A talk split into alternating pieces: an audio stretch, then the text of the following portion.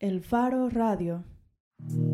Estamos de regreso en el Faro Radio. Ana Vilma de Escobar, ex vicepresidenta y diputada por Arena, anunció el domingo en un video a través de su cuenta de Twitter que después de dos periodos en la Asamblea no se presentaría como candidata a la reelección. ¿Por qué? Bueno, ha dicho que es para dejar espacio a nuevos rostros y por la necesidad de renovación en su partido, en Arena. Además, dijo que estaba dispuesta a aceptar nuevos retos desde nuevas trincheras. Bienvenida, diputada, al Faro Radio. Gracias, eh, Karen. Eh, gracias, Nelson. Gracias, Ricardo, por invitarme acá al Faro. Usted anunciaba eh, el fin de semana que no se va a presentar, ya lo decíamos, en favor de la apertura y la renovación dentro del partido. Pero esto es lo que solemos escuchar siempre de los discursos de las cúpulas partidarias, que es necesario que los partidos se renueven, pero se suele quedar siempre en el discurso. Pero cuando usted dice renovación, ¿en qué está pensando? Es decir, ¿Qué cosas de la política o de su partido específicamente deben estar sujetas a renovación? Cuando pienso en esto, pienso en nuevas caras, pienso en nuevas ideas, pienso en jóvenes, ya que representan un porcentaje importante del electorado, que jóvenes entren a participar en la política, ver más mujeres, ver eh, personas con una visión de país eh, un esfuerzo decidido eh, para cambiar y transformar El Salvador que tiene mucho potencial. Cuando me metí a la política me metí convencida de que todos tenemos un trabajo que hacer para construir ese, país que, deseamos. Y eh, creo que el, vehículo, si uno se pone a pensar, el vehículo para poder transformar, para poder participar en la política, eh, son precisamente los partidos políticos, así lo manda la Constitución de la República. Entonces, eh, eso quiere decir que esos vehículos los tenemos que mejorar, los tenemos que fortalecer, tenemos que hacer que el vehículo, en este caso de mi partido Arena, se convierta en la opción para los salvadoreños. No porque el FMLN en este momento esté haciendo malas cosas, sino porque los salvadoreños se quieran identificar con una arena renovada, con una arena que tiene un pensamiento crítico, propositivo, constructivo, con una arena que le da apertura a ciudadanos que quieran entrar, con una arena que hace eh, elecciones eh, internas, con una arena que hace propuesta. Eh, esto quiere decir, además, y, mejor dicho, quiero señalar que el partido que más audacia ha tenido, que más avances ha tenido en la democratización interna, en acatar las sentencias de la, de la sala de lo constitucional, en aplicar la ley de partidos políticos, ha sido Arena. Y eh, hemos visto en Arena ya eh, una cúpula renovada, una cúpula que viene, eh, que ha sido electa eh, por eh, democracia interna. Es decir, Mauricio Interiano como presidente tiene ya un mandato de las bases de las estructuras para seguir renovando. Hemos visto también un partido que en el 2012, cuando la sala de lo constitucional da la resolución del voto por rostro, manda a elegir caras, a elegir diputados, a diferencia del FMLN que lo veíamos pedir a sus correligionarios voten por bandera. Eh, eh, vemos también un partido con una donde en el 2015 se, se renueva más de la mitad de la bancada. Eh, estos son pasos importantes que ya hemos dado y esto se tiene que seguir fortaleciendo. Diputado, usted está hablando de, de números y cuando empezó a responder a la pregunta de Karen, mencionó nuevas ideas. Sin embargo, el nuevas ideas le quedó inserto entre otras tres cosas que mencionó dijo, pienso en nuevas caras, pienso en jóvenes y quisiera ver más mujeres. Recuerdo que un politólogo bastante conocido en Latinoamérica, Manuel Alcántara, eh, porque ha estudiado mucho la política partidaria en Latinoamérica, eh, ha dicho que la experiencia es fundamental, es muy importante ver a políticos que pasan años, décadas posiblemente, haciendo trabajo legislativo, por ejemplo. Usted lo que está planteando, en cambio, es que para renovar ideas hace falta nuevas personas, como que la gente del Partido Arena es incapaz de aprender nuevas cosas, nuevas habilidades y, de adoptar nuevos conocimientos, porque está hablando de la necesidad de sustituir. Cuando usted dice yo me retiro después de dos periodos, está diciendo he sido incapaz de aprender nuevas cosas, necesito abrir espacio para nuevas ideas. Bueno, en realidad no me retiro después de dos periodos, me retiro después de 17 años. Si usted recuerda, he sido además directora del Seguro Social he sido vicepresidenta de la República, he sido directora del sector femenino del Partido Arena a nivel nacional, he sido directora adjunta de la departamental de San Salvador y he sido diputada por dos periodos. Entonces, eh, llego tengo un currículum político amplio, he conocido el partido a profundidad y precisamente porque he conocido el partido tan a profundidad y la política salvadoreña, estoy convencida de que debemos abrir los espacios para que otros ciudadanos también entren a participar. Si bien eh, yo puedo continuar en la asamblea y estoy segura que podría continuar haciendo aportes, además eh, es eh, disfruto disfruto el trabajo de, servir, de, trabajar para que tengamos un mejor país. Eh, también eh, estoy convencida de que hay ciudadanos eh, que podrían enriquecer la política, los diferentes partidos, los diferentes partidos, porque lo que necesita renovarse es el sistema político. Y como decía Arena, es posiblemente el partido que más se ha renovado, pero los demás necesitan. Pero renovado de caras, vuelvo al punto de la materialidad y las ideas donde quedan. Bueno. Digo, eh, la renovación de ideas, porque, vaya, solo para poner un ejemplo reciente, el de los intentos de los jóvenes, de los nuevos jóvenes areneros, que querían reivindicar algunas temáticas para debate interno en arena. Y lo que hizo el partido fue escupirlos. Es decir, eh, ¿qué sentido tiene hablar de que el partido se está renovando cuando usted lo basa esencialmente en los números? Ah, llegan tantos nuevos nombres. Pero ¿y las ideas dónde están? Parece que el partido ha decidido apostar, de hecho, a ideas muy de los 80, cuando escuchamos el discurso del presidente del partido o de otra gente relevante del partido, los que actúan como voceros de bancada. Sí, yo creo que tenemos que tenemos todos que impulsar esa, esa renovación. Estoy de acuerdo con lo que está diciendo. Yo, eh, francamente, hubiera eh, dado un poco más de apertura para que se pudieran debatir algunos temas, eh, temas como los que se rechazaron, el tema del aborto, el tema del matrimonio gay, estos, eh, estos temas tal vez no sean la agenda la agenda que tiene que ocupar o, aún de la población, porque nosotros respondemos a las inquietudes de la población. Yo creo que todos los temas tienen que debatirse, tiene que haber una apertura a, diferentes ideas. Creo que las personas que se acerquen al partido deben conocer más o menos cuáles son los principios y objetivos que tiene un partido, pero eh, también hay temas de la agenda nacional que son mucho más importantes y, que deben eh, también enfocarse. El tema de la falta de trabajo, el tema de la falta de oportunidades para los jóvenes. Esto es una realidad durísima. Ya, diputada, pero ¿usted cree que el COENA actuó bien pidiéndole a Andy Feiler que saliera de la estructura de la JRN? Esta es una opinión muy personal. Eh, y, la, y la, la, situación que se da, eh, me parece a mí que fue por diferencia, porque le habían dicho no, no hagas una entrevista o si haces una entrevista. O sea, eh, al final hay alguna, alguna línea que seguir. Y digamos que las líneas en, en arena son menos rígidas que las que existen en otros partidos políticos. en, otros, en otros partidos políticos ni siquiera hay espacio para disidencia. Pero yo eh, reconozco que los jóvenes tienen sus ideas propias, ideas nuevas, eh, quieren discutir eh, todo y, yo creo que eso es positivo. posiblemente yo no lo hubiera expulsado, pero es una cosa que sucedió. Yo invito a los jóvenes a que se acerquen, que este partido tiene que convertirse en la opción para los salvadoreños. ¿Por qué no los habría expulsado?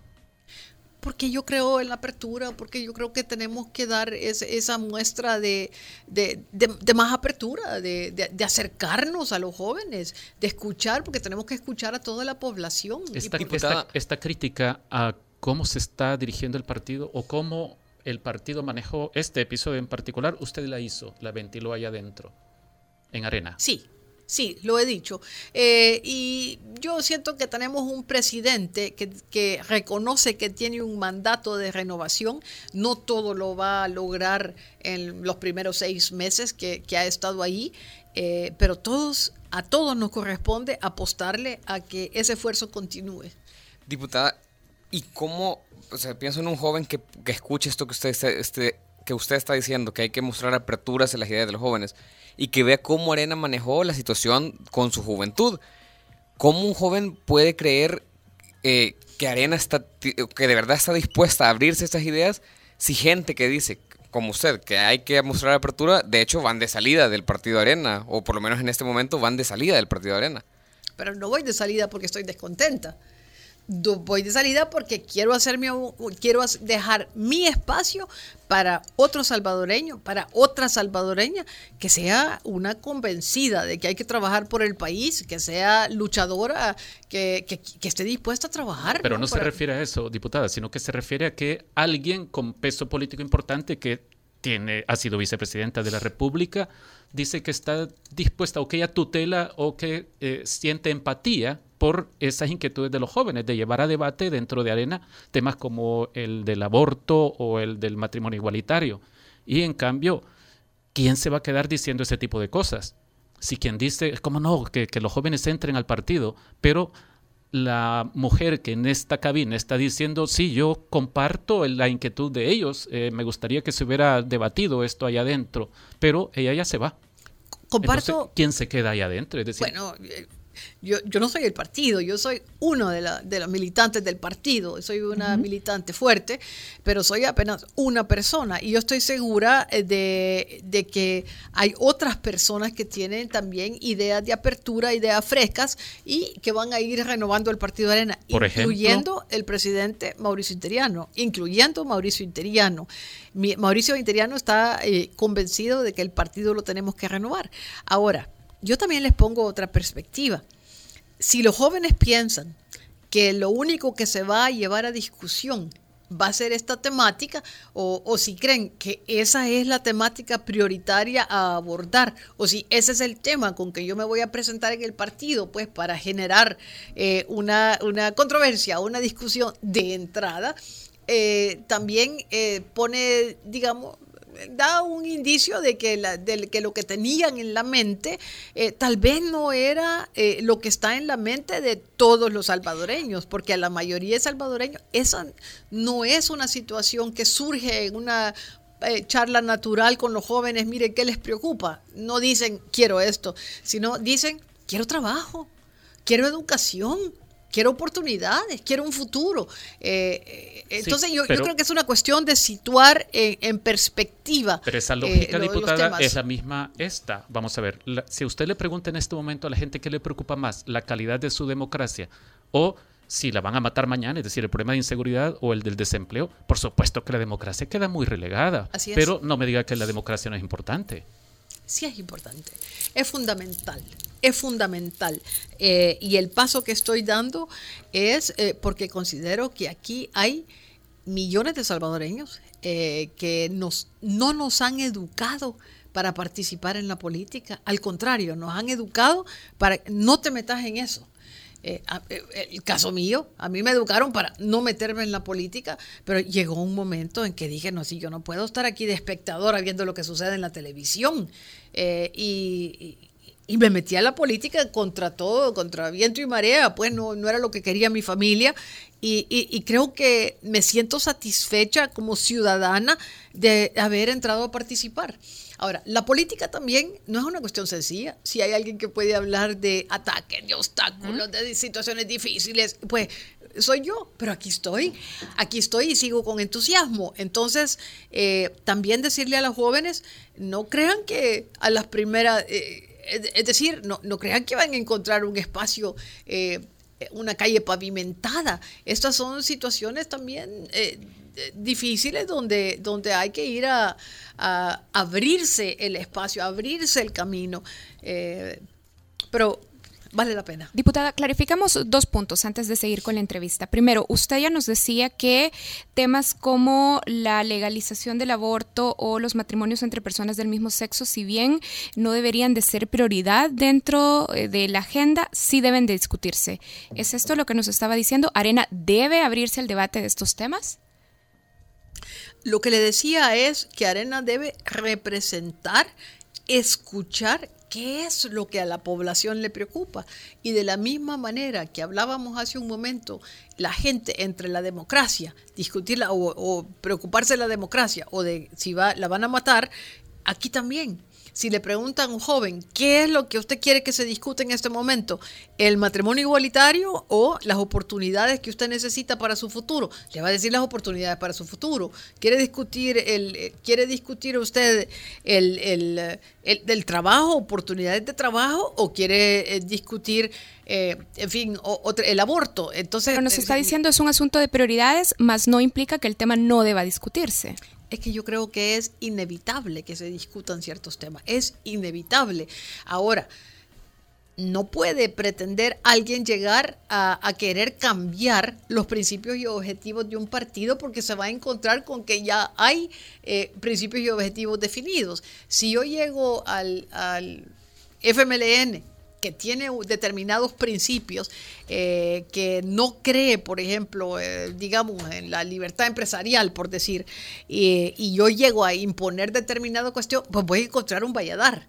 Eh, si no, ¿por qué me estoy metiendo yo a, ese partido? Pues yo creo que tiene que haber un balance y, y yo soy creyente y defensora de la libertad y, la libertad incluye la libertad de expresión, la libertad de debate, la, libertad de asociación, la, libertad es, es el, bien más preciado que podemos tener como ciudadanos.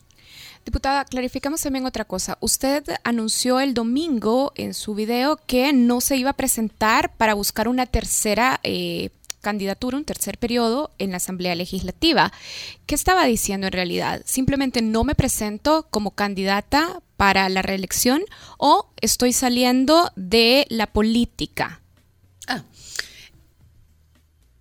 Eh, Karen, no me voy a salir de la política es decir, voy a continuar trabajando desde otras trincheras. La política es eh, un medio, es un espacio para que busquemos nosotros la transformación de nuestro país. Así como en ocasiones anteriores he trabajado muy cerca de mi partido, sin que ni siquiera se reconozca o se conozca que estoy en determinado cargo, igualmente puedo estar ahí trabajando, asesorando, capacitando, haciendo eh, eh, actividades que, de las cuales disfruto muchísimo y eh, siempre estar tratando de, generar una influencia positiva en aquellos que se acerquen a, la política en general. ¿Estará pensando en ir a Ghana, por ejemplo? No, no comparto sus principios. Pero cuando usted dice que está pensando en, en, en cambiar de trinchera, cambiar de trinchera. No deja el partido. No, dejo la Asamblea Legislativa. No, ¿cómo voy a dejar el partido? Yo Podría ser. no. Podría ser. No, no, no, no, no, tampoco. Deja la Asamblea Legislativa. Dejo la Asamblea Legislativa, no Como diputada. Podría ser asesora, por ejemplo, de la fracción, podría ser asesora del partido, podría ayudar a capacitar a los jóvenes, podría estar cerca de Mauricio Interiano, podría trabajar allá donde se necesite trabajar. Son conocidas sus pretensiones de buscar la presidencia de la República, ya lo he intentado anteriormente. ¿Este interés se mantiene? No, no. Usted nos está diciendo aquí en 2019... No, no voy no buscaré la presidencia. No, no es mi intención buscar la presidencia de la República. Ya lo hice en 2008. No. ¿Y, por qué no? No, no está en mi mente. No está en mi mente. Ahorita tengo todavía 11 meses de trabajo en la Asamblea Legislativa. Eh, un trabajo al que entré en un inicio eh, y que no era lo que más me atraía, pero sí creía que era importante pasar por la Asamblea Legislativa. Ahora entiendo, comprendo, eh, es un trabajo verdaderamente intenso y, que también disfruto a pesar de todas las vicisitudes. Eh, y después de, la, de ese año en la Asamblea Legislativa tomaré mis decisiones donde más puedo trabajar, pero no, no tengo ahorita, no está en mi mente buscar una candidatura a la presidencia.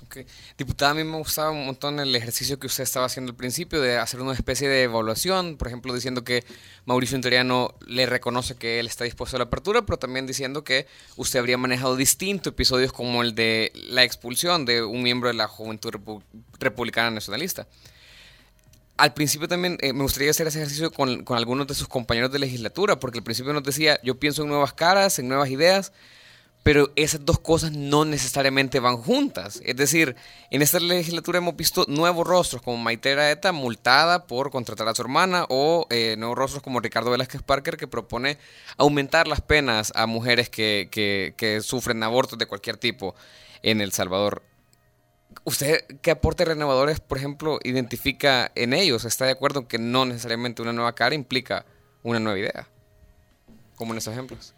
Mire, eh, yo creo que el, eh, entrar a, a, la política, entrar a la política es ocuparse de los grandes temas nacionales. Y eso es fundamentalmente lo que espero que hagan, que sean también los relevos de los que han estado antes. No quiere decir que van a seguir haciendo las cosas igual que los hicieron los antecesores, sino quiere decir eh, que van a estar dispuestos a tomar eh, la estafeta y continuar también el trabajo político que se necesita para el país. Eh, quiere decir eh, estar cerca de la gente, entender qué quiere la gente, escuchar cuáles son las inquietudes de la gente, tener una visión de país y reconstruir eso eh, de manera, reconstruir, fortalecer un partido arena de manera que podamos apostarle a que El Salvador tome rumbo. En eso se necesita personas capaces, personas profesionales, personas convencidas, personas con ganas de trabajar. Eso es eh, lo, que estamos buscando en las personas que se acerquen al partido. Le puse ejemplos negativos, se la voy a replantear con ejemplos eh, un poco más positivos, digamos, porque hay, eh, hablamos de Maite Graeta y de Velázquez Parker.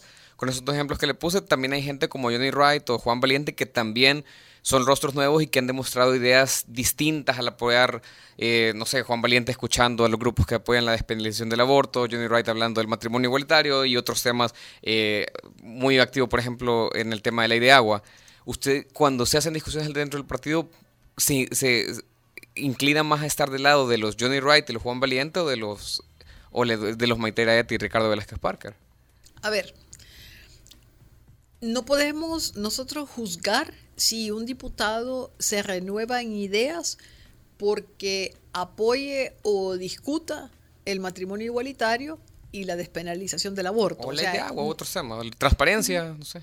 No, eh, eh, yo, yo, creo que la, la, la agenda país eh, implica, por ejemplo, que tengamos clarísimo que a los salvadoreños les hace falta trabajo y que tenemos que pensar cómo se va a, generar el trabajo para los salvadoreños, que los salvadoreños son víctimas de la delincuencia y que cuáles son las soluciones que pueden proponer para que esto eh, se mejore, a que los dineros públicos pertenecen a los salvadoreños y que no pueden emplearse eh, de una manera inadecuada, eh, que tiene que haber acceso o tiene que haber una rendición de cuentas por parte de los políticos. Eh, estas son las ideas que donde yo miro políticos nuevos, políticos frescos. Diputada, pero Nelson hacía como una división en el partido, decía, eh, por un lado, están estos dos diputados posicionados de tal forma respecto del matrimonio igualitario y de la penalización del aborto.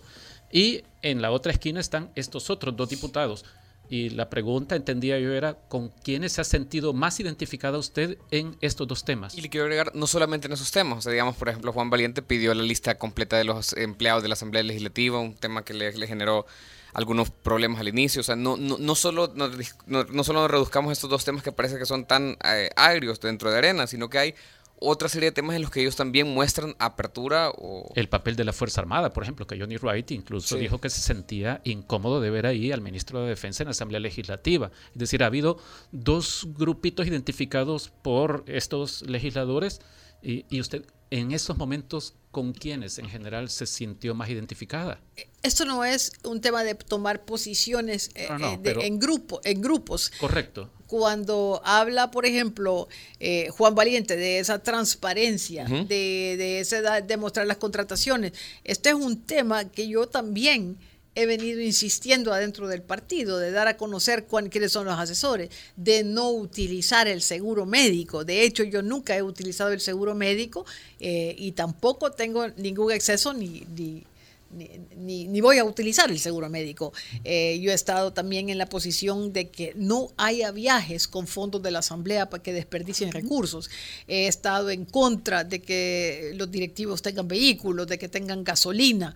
He estado en contra, en fin, he estado en contra de todo aquello que signifique que dinero que podría estarse utilizando para darle educación a un joven o para mejorar la escuela de un niño o para llevar eh, medicina a los hospitales, se dedique a eh, determinadas prestaciones a los diputados. Eh, a mí eso me parece inaceptable y yo le podría decir, en eso yo coincido totalmente con Juan Valiente.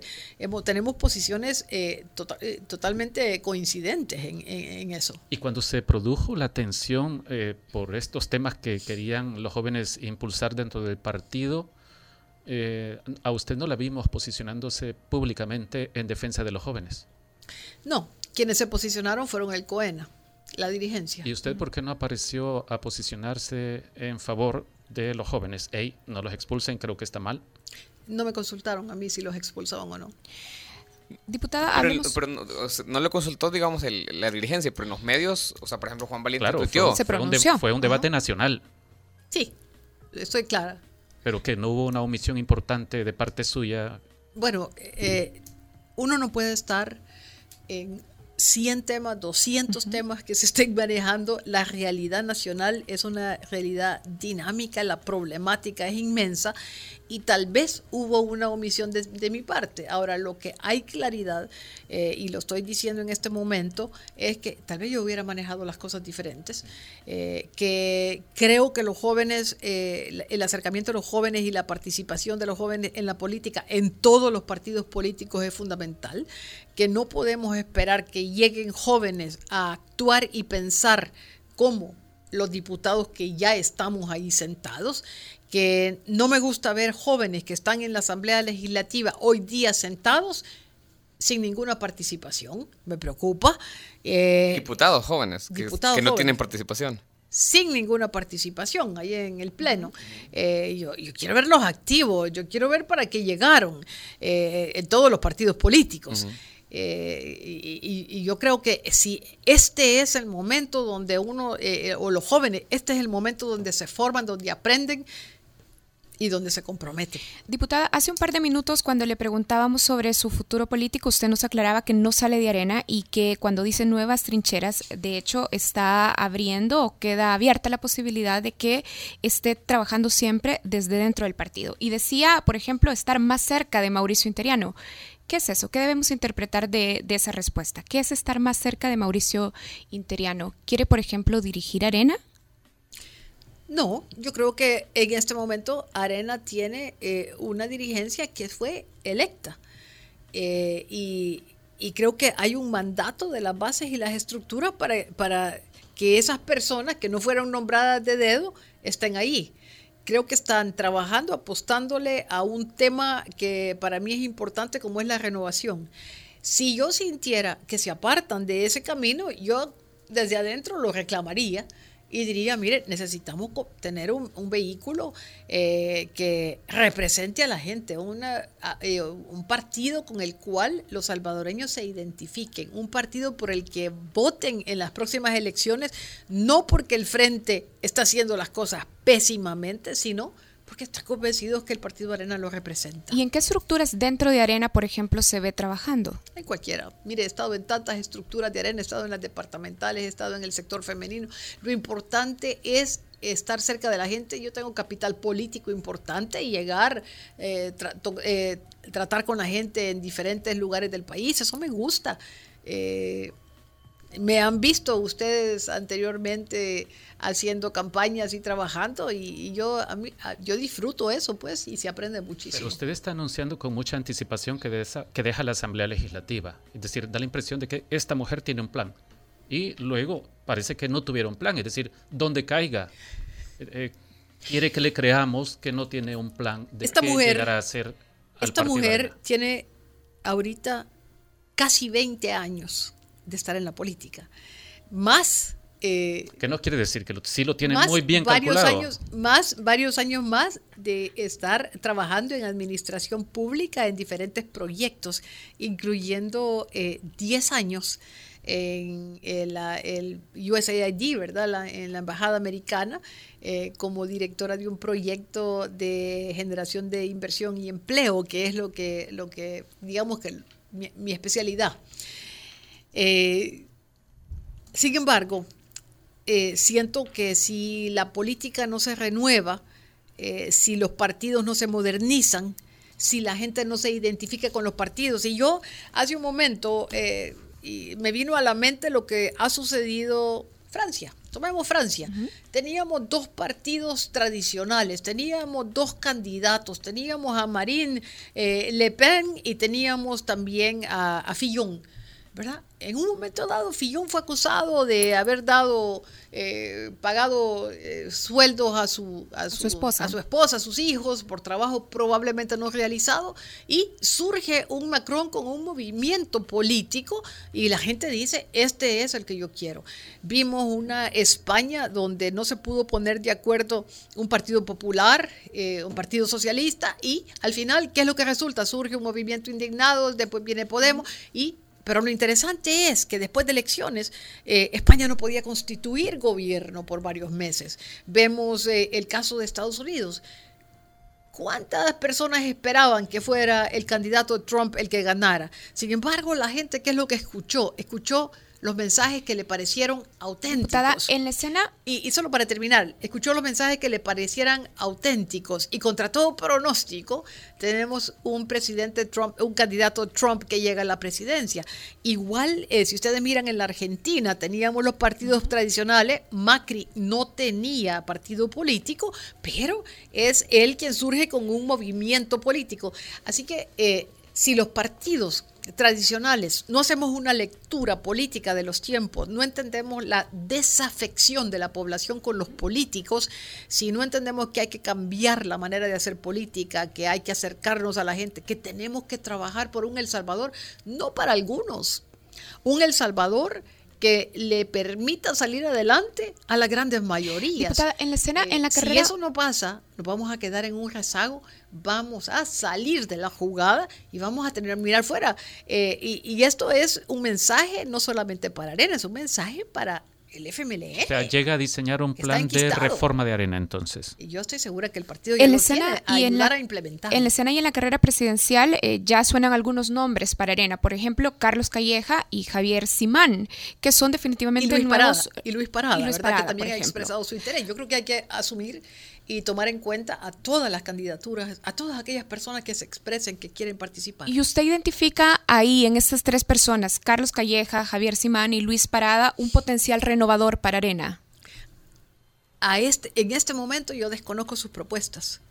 Yo no conozco todavía, no le puedo dar una opinión sé quiénes son estas personas, pero no le puedo decir estas personas van a llegar a ser tal o cual cosa. ¿Y qué, qué características o requisitos debe cumplir el candidato por la presidencia de Arena? No se ha definido.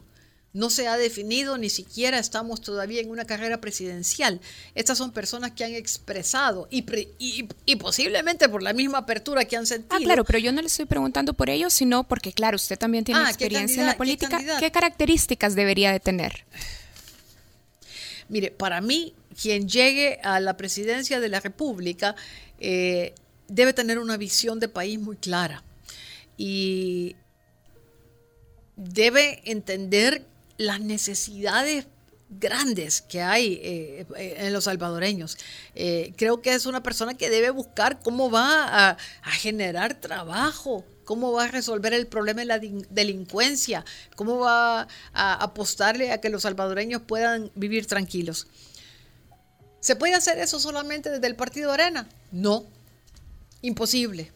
Imposible. La única manera de que este país se transforme es cuando las fuerzas políticas se acerquen, dialoguen y adopten políticas públicas comunes. Pero tomando en cuenta que Arena ya perdió dos elecciones presidenciales, ¿qué debería ser distinto en el candidato para 2019 respecto de Rodrigo Ávila, que perdió en 2009, y respecto de Norman Quijano, que perdió en 2014?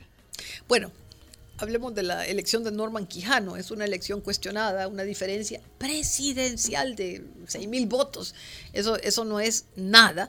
Y quizás si se hubieran abierto las urnas hubieran visto una situación diferente. Pero, pero iba contra un candidato bastante malo también, digo. Bueno, lo, importante es eh, que hubo un equilibrio, digamos, en la población. No es que la población dio un mandato al FMLN para que cambiara al país. Eh, más bien fueron fuerzas muy equilibradas, muy equilibradas y la diferencia de votos fue mínima. Por tanto, eh, sigo insistiendo que para quien llegue a la presidencia va a tener que buscar, primero, definir una visión de país y ojalá que después que resolvamos un poco este tema del, del impago, este tema del deterioro gravísimo de las finanzas públicas, la siguiente apuesta sea eh, hablar, hablar de hacia dónde queremos que vaya El Salvador. Bien. Diputada, tenemos que ir terminando, pero tenemos pero que... antes. Una pregunta importante, porque usted nos hacía un resumen por su carrera eh, política como directora del Seguro Social, como vicepresidenta del, gobierno de Antonio Saca. Y tiene que ver con esto de renovación que hemos estado hablando, ¿verdad? Y lo que hemos visto es, vaya, si ahora vemos el trabajo que está haciendo la fiscalía, uno dice, caramba, cuántas cosas al parecer han estado ocultas, cosas feas. Vemos a tres expresidentes con procesos judiciales por presunto enriquecimiento ilícito, uno está siendo procesado penalmente ya. Entonces tiene que ver con eso. Y la pregunta es si usted recibió sobresueldos durante esas gestiones de, Francisco Flores como directora del Seguro Social o cuando fue vicepresidenta. Me hubiera extrañado que no me hicieran la pregunta. Yo creo que le pueden preguntar a Alejandro Mason, porque hoy se ha dedicado a poner él eh, quiénes han recibido y quiénes no y hoy creo que me ponía un sobresueldo de cuánto? De, de 25, ¿verdad? ¿De dónde ha sacado eh, estas situaciones? Lo ignoro, pero le puedo responder categóricamente que no, que no es cierto. ¿Usted no recibió fondos públicos más allá de su sueldo oficial? No, señor. Ok. Vaya. Bueno, Bien. Muchas gracias, diputada. y creo que estas prácticas tienen que eliminarse, además. Bien, bueno, queremos agradecer a la diputada Navilma de Escobar que ha estado con nosotros en el Faro Radio, ha estado comentando y conversando un poco con nosotros sobre este anuncio que hacía el fin de semana pasado, donde manifestaba que no va a buscar una reelección en la Asamblea Legislativa, pero como ya nos ha dicho aquí, eso no significa que salga de la política, simplemente que se va de la Asamblea Legislativa. Y dejo espacios. Bueno, gracias diputada, nosotros hacemos una pausa y ya regresamos en el Faro Radio.